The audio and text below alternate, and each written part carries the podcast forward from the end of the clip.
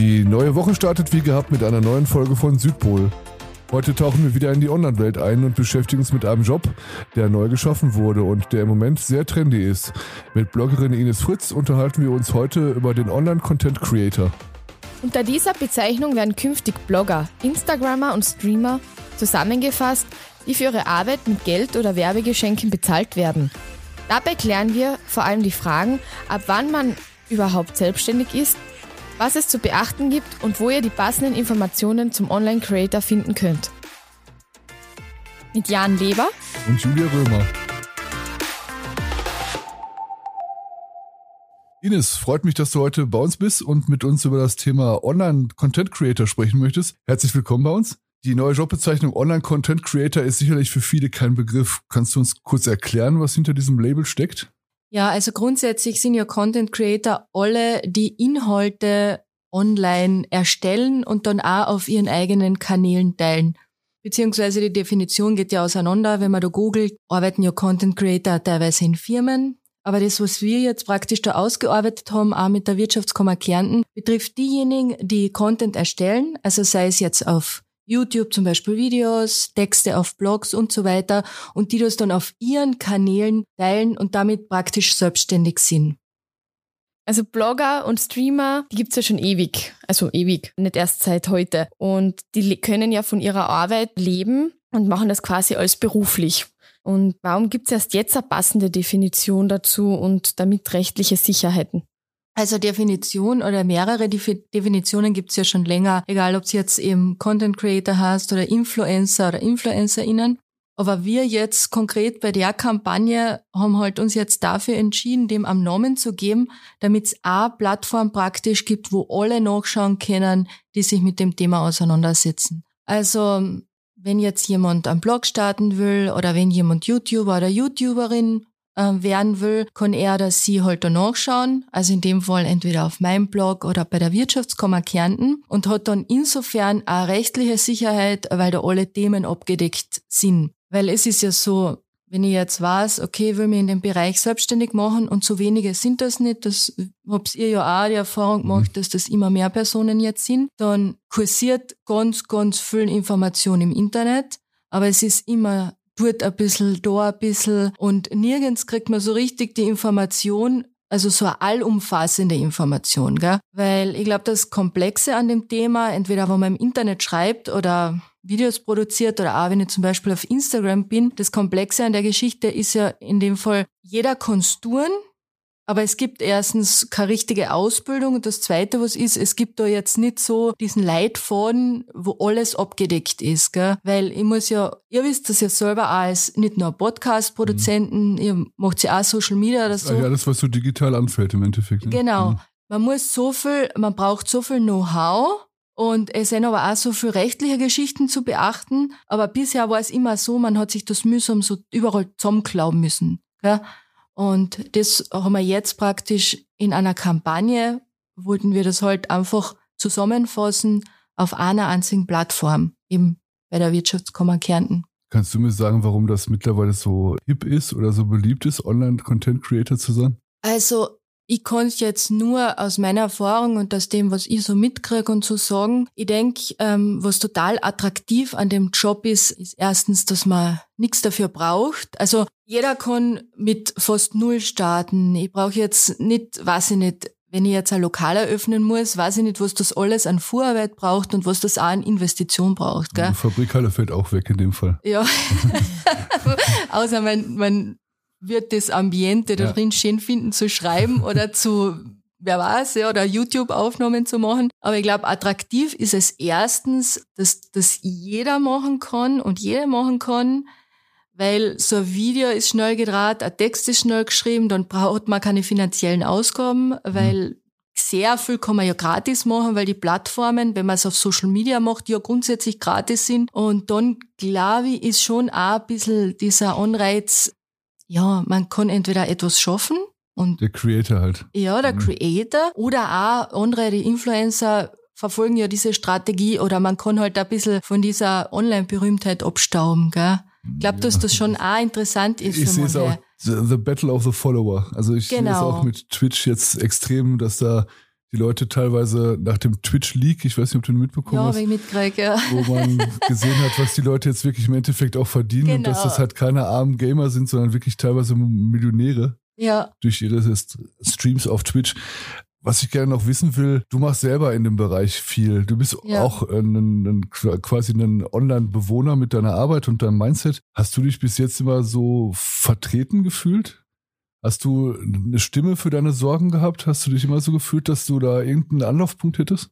also na, also in mehrererlei Hinsicht nein, weil wo ich angefangen habe, das war vor fünf Jahren, da habe ich zum Bloggen angefangen. Ich war eh nicht unter den ersten, gell, weil die ersten haben ja schon vor mehr als zehn Jahren oder so begonnen. Aber ich kann mich da erinnern, da hat's überhaupt noch keine Ansprechperson bei irgendeiner Behörde gegeben für diesen Beruf. Gell. Also du hast nicht sagen können, ich will jetzt Bloggerin werden. Es hat sich auch niemand ausgekannt. Und man hat sich, so wie ich es schon vorher gesagt habe, man hat sich alles mühsam so zusammenklauben müssen Da ist praktisch. dann die Fehleranfälligkeit auch sehr hoch, dass man was vergisst, ne? Ja, nicht nur, dass man was vergisst, sondern auch, dass man überhaupt nicht weiß, dass das existiert, diese Vorgabe oder irgendeine rechtliche Bestimmung oder so. Das ist ja, und dann schwingt halt auch immer sehr viel Angst mit, gell? Und mache Mhm, Das kann ich jetzt, also ja. ich glaube, es gibt einfach die Typen, die sagen, okay, ich lege jetzt einfach los, komme was wolle. Und dann gibt's aber die, die legen nie los, weil sie immer Angst haben, einen Fehler zu machen. Da würde ich mich dann eher einstufen bei zweiterem. Und deswegen war es mir halt auch so ein großes Anliegen, dass wir endlich einmal Klarheit in dieses Thema bringen. Gell? Und wahrscheinlich in Kärnten extrem verschwierig, weil wir doch ein bisschen ein verschlafenes Bundesland sind, dass da die meisten Leute noch nicht gewusst haben, was ist überhaupt ein Blogger. Ja, beziehungsweise nicht nur das, äh, entweder ist das Bewusstsein gar nicht da oder es wird schon, und deswegen, da kommen wir noch einmal zurück zu dem Begriff, warum das auch wichtig ist. Ich finde, es wird schon dann ab und zu eher ein bisschen abfällig sich darüber geäußert, gell? Oder auch so wie du gesagt hast, Jan, die Gamer, die auf Twitch so viel verdienen, ja.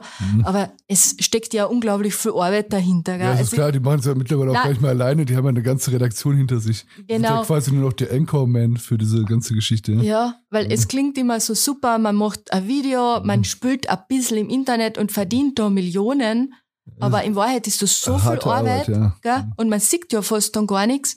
Also du hast gesagt, du bist jetzt eher so derjenige, der so ein bisschen abwartend war, äh, was die rechtlichen Bedingungen angeht, während andere Leute einfach losgelegt haben. Was hat dich denn dazu bewogen, aus den Startblöcken raus äh, zu sprinten und anzufangen? Also ich habe ja 2016 mit einem Blog für Frauen gestartet und habe da ein bisschen über Frauenpolitisches geschrieben und Themen, die halt nicht Mode und, und Rezepte betroffen haben, sondern halt auch ein bisschen out of the box, aber auch über sehr viel Persönliches. Und ich glaube, damals war der Leidensdruck, dass ich Zustände verändern will oder aushalten kann, einfach höher. Also da war, glaube ich, dann der Mut mehr äh, größer als die Angst einfach schon, weil ich einfach wollte, dass diese Themen rauskommen. Also Woman on a Mission quasi und dadurch dann ins Tun gekommen. Man kann es sicher so nennen, ja genau. Also da war der Antrieb einfach schon so groß und dann habe ich wohl trotzdem Support gehabt von allen möglichen Seiten, so gut es halt gegangen ist, gell. Dann habe ich mich getraut, ja.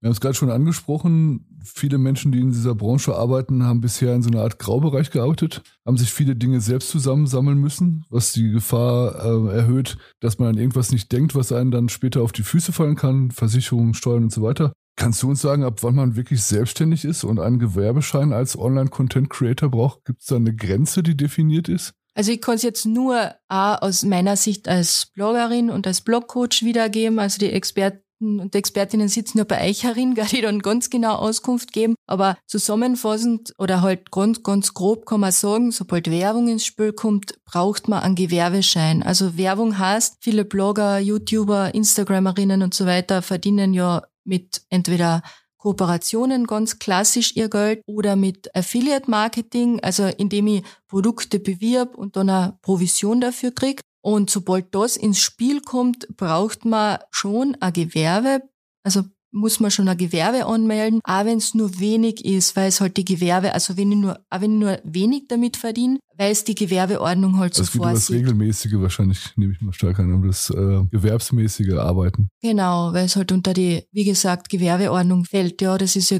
ganz klar gesetzlich geregelt. Ja, also ich glaube, insgesamt kann man auch sagen, dass, also, und auch, das ist auch was, was ganz viele nicht ähm, berücksichtigen, auch wenn man zum Beispiel Geschenke bekommt oder in Produkten bezahlt wird. Gell? Ich habe jetzt zum Beispiel ein Telefonat gehabt mit einem potenziellen Kunden und der ist Reiseblogger und verdient jetzt noch kein bares Geld damit, gell, stellt noch keine Rechnungen, aber wird zum Beispiel dann eingeladen. Mhm. Also von den Hotels und da muss man zum Beispiel sich auch klar sein, dass man da in dem, was du gesagt hast, ja einen Graubereich arbeitet, weil nur weil man jetzt kein Geld gekriegt hat, kein Bargeld, muss man das trotzdem versteuern wie mhm. eine Einnahme und man macht Kooperationen, das heißt, man fällt da unter die Gewerbeordnung. Also ich sage das jetzt alles nur ohne Gewehr gell, und nicht als Expertin. Ja, aber es gibt ja sehr viele solcher Channels, die sich dann, wie die Dame hieß, Bibis Beauty Channel. Ja. Die halt nur Kosmetika testet und solche Geschichten, die das dann zur Verfügung gestellt bekommt. Das ist ja auch eine geldwerte Leistung, die sie bekommt. Und da gibt's ja sicherlich viele, die auch so Testvideos äh, machen und äh, sich mit solchen Themen beschäftigen. Ja, ja. Ist sehr wichtig, dass du darauf hinweist, ja. Ja, ich glaube, dass das halt das ist zum Beispiel auch was, was ich sehe, was viel, wo viele dann Vorurteile haben. Ja, die kriegen so viel geschenkt und so, gell? Muss mir jetzt aber auch überlegen, wenn ich zum Beispiel Modebloggerin bin und dann darf ich ganz plakativ und ehrlich sein und sag Fetzen im Wert von 2000 Euro im Monat krieg und hab dann 24.000 Euro Warenwert im Jahr. Ich muss das versteuern, gell? Und ich glaube, dass um noch einmal auf das zurückzukommen, dass das jetzt wichtig ist, dass wir alle die rechtlichen Bestimmungen auch kennen, dass das auch für diese Content Creators wichtig sein wird, dass die wissen, okay, soll ich die Kooperation wirklich annehmen, wenn ich nur Quant dafür krieg? Weil in Wahrheit muss ich zahlen dafür. Ich krieg nichts gratis und das ist, glaube ich, auch ganz ein, ein wichtiges Learning für alle draus, gell? Und wenn ich mir jetzt nicht sicher bin, also ich habe jetzt einmal was geschenkt gekriegt, dann bin ich mir nicht sicher, ob ich jetzt doch schon in die Gewerbepflicht reinfalle, wo kann ich mich da informieren? Also ich würde sagen, erster Weg Gründerservice von der Wirtschaftskammer für alle, die halt vorhaben, sich selbstständig zu machen. Oder sonst, wenn ich weiß, also würde ich zur Steuerberatung einfach gehen. Wir haben es gerade schon kurz angesprochen. Du betreibst selber einen Blog. Was sind so deine Hauptthemen und was ist dann das Echo auf deine Inhalte? Also ich habe, wie gesagt, vor also 2016 im Oktober habe ich mit einem Frauenblog gestartet, der heißt der Frauenmut. Und der hat ein extremes Echo hervorgerufen, vor allem, wie gesagt, weil ich über so polit frauenpolitische Themen auch geredet habe oder geschrieben habe, mehr oder weniger. Und ich habe dann, also mittlerweile habe ich drei Blogs, weil aus diesem Blog, ich habe einen Artikel für Männer geschrieben und der ist dann durch die Decke gegangen, also unerwartet, muss ich ehrlich sagen. Und ich wollte dann aber das abgrenzen, weil das hat für mich dann nicht mehr zusammengepasst und habe dann einen zweiten Blog gegründet. Und dann 2019 habe ich mich selbstständig gemacht und schreibe jetzt praktisch auch als Blogcoach übers Bloggen. Also habe jetzt einen Business-Blog noch dazu. Und ich muss sagen, also das Echo ist gut, war aber teilweise auch ganz, ganz ehrlich sehr hart manchmal. Also gerade wenn man über diese politischen Themen schreibt, also es war jetzt nicht immer lustig. Damals habe ich dann auch die Entscheidung getroffen, dass ich nicht will als also man kann ja, wenn man jetzt bloggt oder also beim Bloggen hauptsächlich bei YouTube und, und Instagram ist es schwer, aber wenn du bloggst, kannst du ja entscheiden, will ich meine Person in den Vordergrund stellen mhm. oder will ich eher mein Wissen oder so in den Vordergrund stellen. Und damals durch den Frauenmut-Blog habe ich dann auch entschieden, dass ich eher mit meiner Person nicht so in Vordergrund will, weswegen ich ja keinen Instagram-Kanal habe, keinen YouTube-Kanal, weil es einfach, man ist sehr, sehr angreifbar gell, dadurch. Ich kann es gut nachvollziehen, wir betreuen ja die Channels für einige Wirtschaftskammerbereiche. Ja. Wie gehst du damit um, mit solchen Anfeindungen? Also der, die Hemmschwelle, relativ anonym im Internet Leuten ja. an die Karre zu fahren, ist, sie, sie sinkt ja stündlich quasi gefühlt. Wie gehst du mit so harten Feedbacks um oder beziehungsweise mit Feedbacks, die auch mal unter die Gürtellinie gehen? Also jetzt kommt das ja Gott sei Dank nicht mehr vor, weil ich mir ja noch kaum mit so Themen, jetzt habe ich ja fast nur noch Sachthemen, obwohl natürlich dann auch irgendwas kommt von wegen, also nicht, ob ich das da sagen darf, aber so Sachen wie so ein Bullshit oder was mhm. auch immer. Ich muss ehrlich sagen, ich versuche das so zu differenzieren, dass ich mir denke, ich betreibe auch eine Firma und der schießt da jetzt gerade nicht oder sie schießt da gerade nicht gegen mich als Person, sondern gegen meine Inhalte oder gegen mein Unternehmen und versucht das dann professionell zu beantworten. Aber wenn jemand ganz untergriffig ist, dann lösche ich den Kommentar, weil das, ich meine, es, ich habe trotzdem noch mein Hausrecht auf mhm. meinem Blog. Und ist klar, vor allem fühlt man sich da ja auch nicht besonders wohl, wenn man sowas auf seinem Blog stehen hat. Ne? Genau, weil mhm ich meine, ich tue mir insgesamt, muss ich ganz ehrlich zugeben, auch schwer mit Kritik. Ich bin mhm. nicht so, ich würde ich würd viel lieber viel kritikfähiger sein und, und sagen, mir macht das alles überhaupt nichts aus, gell?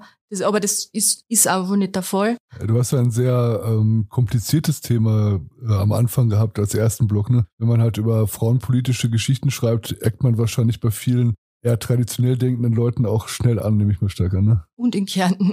Und in Kärnten, ja. ja die, die Mischung ist dann halt ein bisschen problematisch. Also da schätze ich mal, hast du dann eine ganze Ecke mehr negatives Feedback ja, als jetzt. Also das, es ist dann zwar so, gar, dass es 50, 50, oder wahrscheinlich ist es mehr als 50 Prozent positiv, wahrscheinlich ist es 90, 10, aber die 10 wiegen dann so schwer. Aber ja, also ich bewundere heute, und das ist vielleicht was Nächstes, was ich irgendwann einmal angehen möchte, nach dieser Blogger selbstständig, also nach diesen Themen Content Creators und so, ähm, wie man halt die Kommunikationskultur bei uns ein bisschen verbessern kann. Ethik und Social Media und so Geschichten. Aber ich glaube, da ist die Menschheit nicht nur in Kärnten, sondern generell noch nicht so weit, dass wir so eine Kommunikationskultur entwickelt haben, dass sich alle so halbwegs wohlfühlen. Gell? Also das vielleicht sind wir gerade dabei. Ja, Kommunikation im Internet hat ja leider nicht mehr viel mit Mut zu tun, weil man halt anonym ist. Wenn ich ja. jetzt jemand das alles ins Gesicht sage, was ich ihm im Internet schreibe, dann würde es wahrscheinlich sehr viel weniger Hassaussagen geben, weil ja. es gehört halt viel dazu, jemand ins Gesicht zu sagen, dass er halt Bullshit macht, wie du gerade schon so schön gesagt hast. Äh, ich denke, dass das ein Problem der digitalen Kompetenzen ist und viele Leute da auch ihre Kinderstube leider außen vor lassen.